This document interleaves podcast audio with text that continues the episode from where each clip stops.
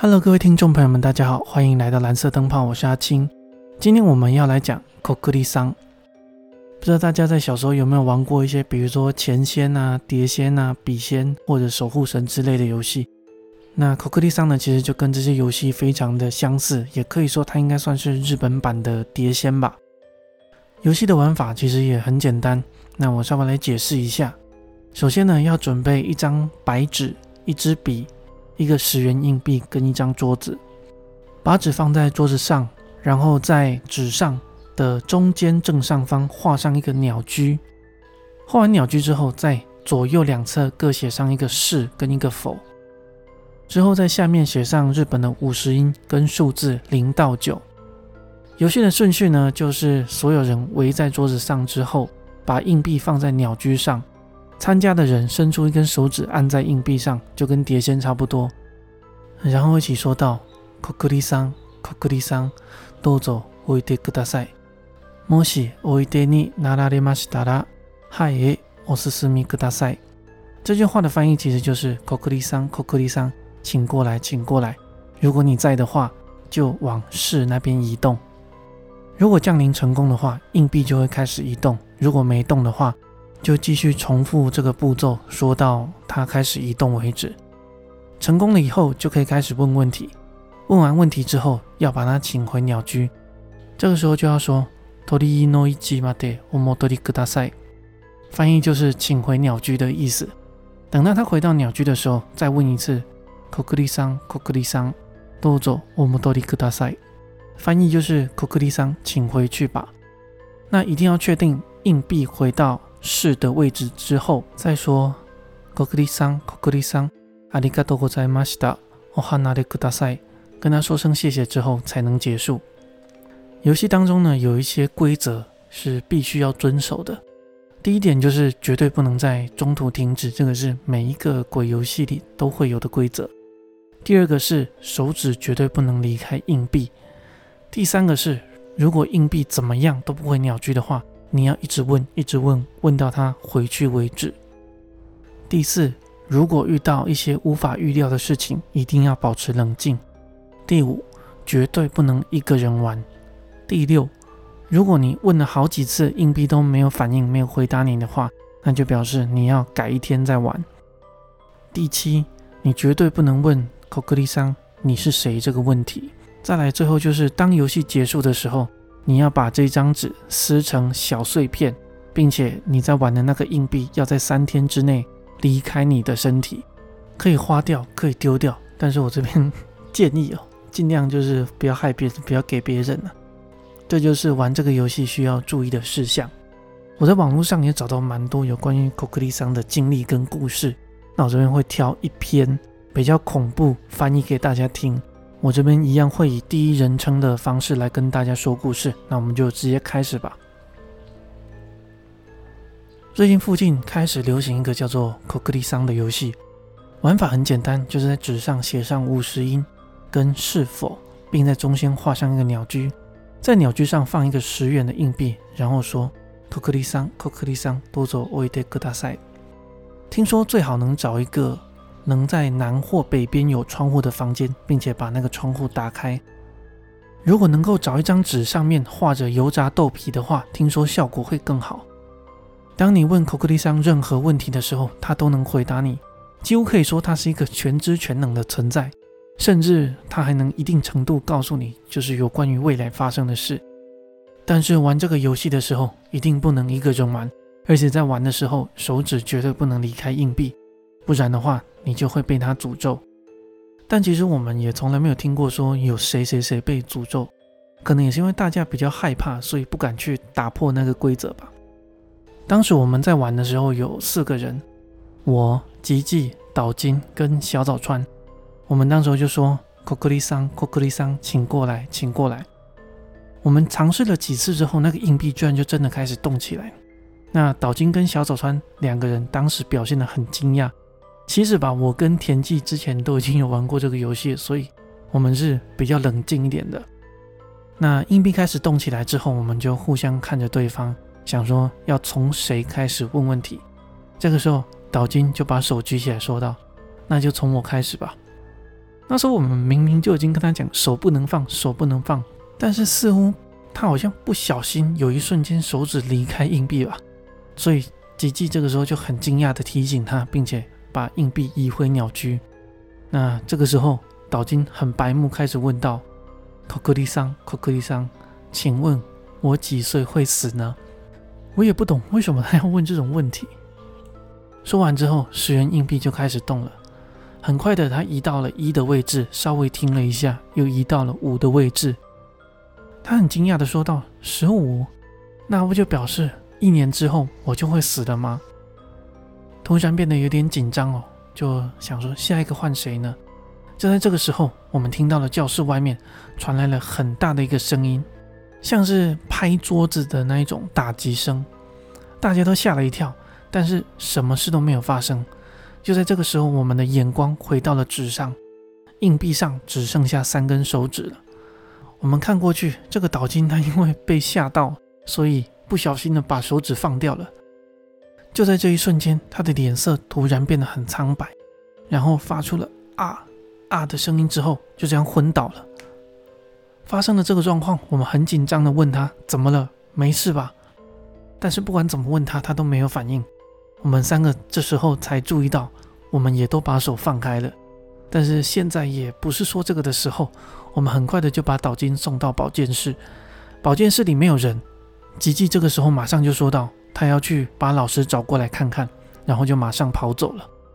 我突然间心里有一丝就是像是莫名的罪恶感。结果我跟小早川两个人也就一起跑去找老师了。在途中，我们遇到了吉吉，他说。不管去哪里都找不到人，于是我们又返回保健室。但是我们回去的时候发现，岛津居然不见了，然后就听到了一声啊的声音。我们循着声音找过去，发现他就在校园里疯狂的奔跑，并且一直大叫。我们很快的就跟上去，并且我就直接把他肩膀抓住，把他拦了下来。但是这个时候他还是不断的低着头，不断的尖叫。我在想到底发生了什么事的时候。小佐川就开口说道：“说，该不会他是被可克利桑附身了吧？”的确，他把手放开了，但是其实我们也都放开了。小佐川这个时候他又说道：“他是第一个放手的，可能这个就是原因吧。”一时间我们也都不知道该怎么办。我们能想到的就是赶快回去把可克利桑请走。所以，我们三个人就把岛津架起来往教室移动，继续把手放到那个硬币上，说道。请回去吧，请回去吧。这个时候，十元硬币又开始动，并且在是的地方停了下来。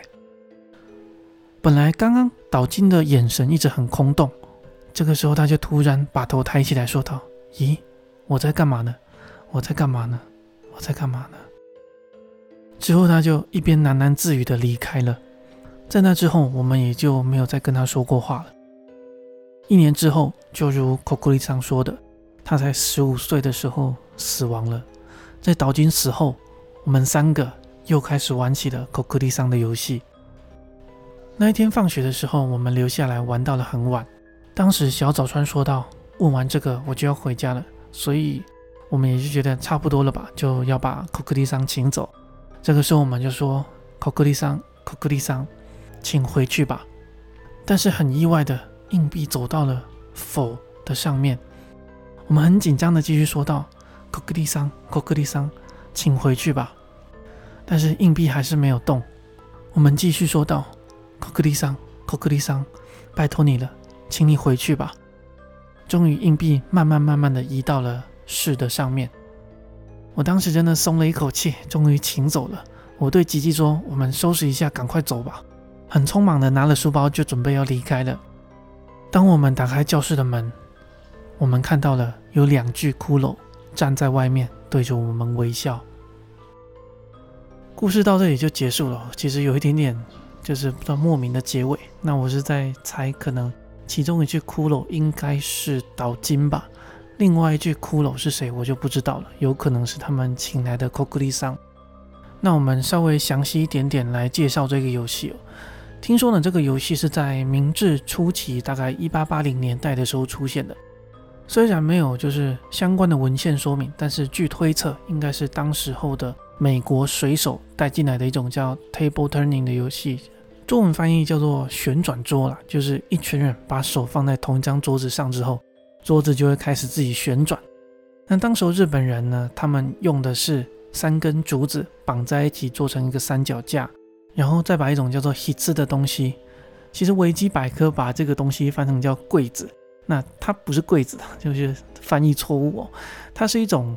日本人在盛料理的容器，比如说你有看到那种寿司，都会外面有一个木质的盒子，那个就是 h 字。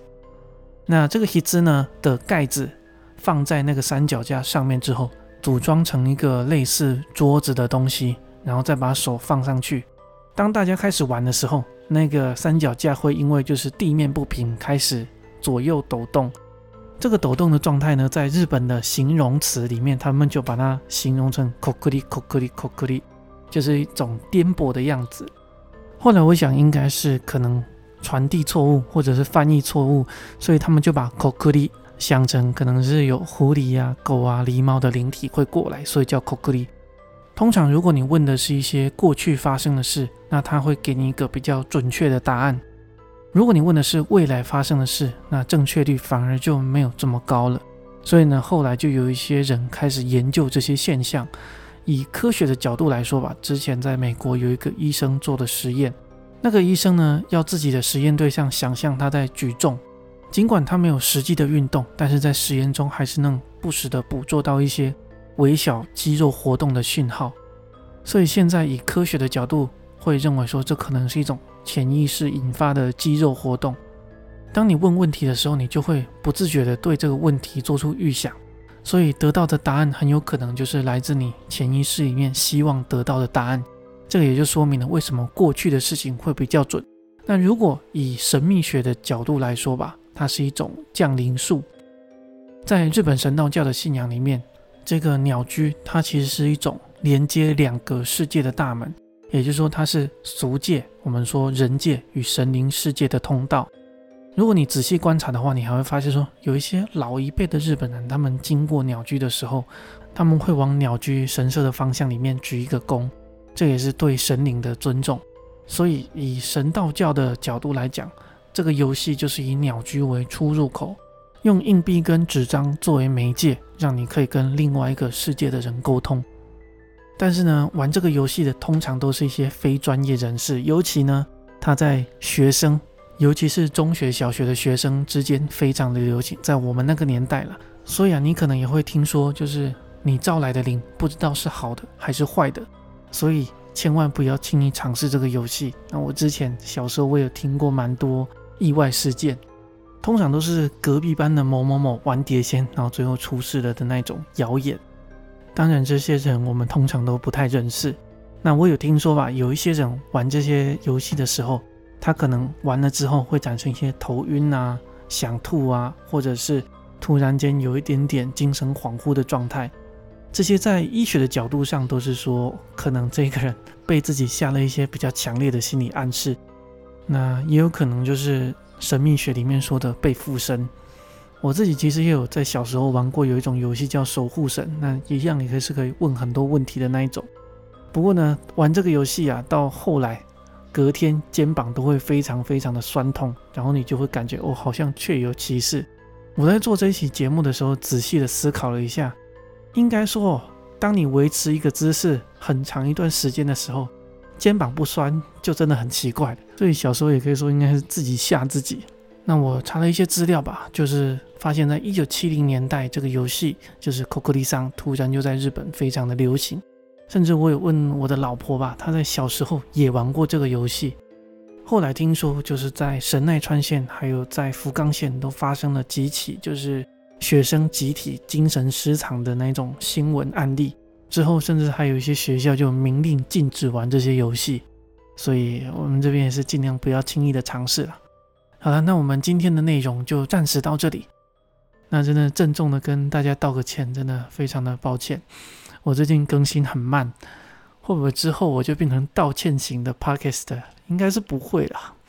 那我最近也是因为突然间又接了很多的大单，就不停的在工作，再加上就是最近我发现，就是我们家小朋友在睡觉的时候，就是晚上那段时间，只要我不在他身边的话，他就会天崩地裂那种爆哭。所以我最近也是为了顾小孩跟工作，所以一直一直没有什么时间可以录音。那上上个礼拜就是周末的时候，本来有一段时间吧，可是我家附近最近就是在盖新的房子，那一天施工了一整天，最后也是没有办法录音，所以这边跟大家说声抱歉。之后我已经有翻译了大概两篇的恐怖故事吧，我应该会陆陆续续的再把它放出来。不过这边也是要说，因为我最近工作还没有做完，一直没有一个比较长的时间可以录音，所以可能要再等一下。然后我有收到我们听众的来信，说有帮我分享到 PTT 上面，非常感谢您的分享。最近我也发现我流量突然就往上窜了，我就突然间我就莫名其妙，然后我才去检查信箱。我应该就是这个原因呢，所以非常的感谢。再来感谢蜈蚣猫猫的赞助，好像就是从 PTT 上面过来的，谢谢您的支持。我这边带团比较恐怖的故事只剩下一个，不过那个其实，哎不对，应该说两个，不过其实那个是在比较后面的排程了。那有机会我可能最近会把它稍微往前挪一点。OK，那我们今天的故事，今天的内容就到这里，感谢大家今天的收听，我们下一集再见。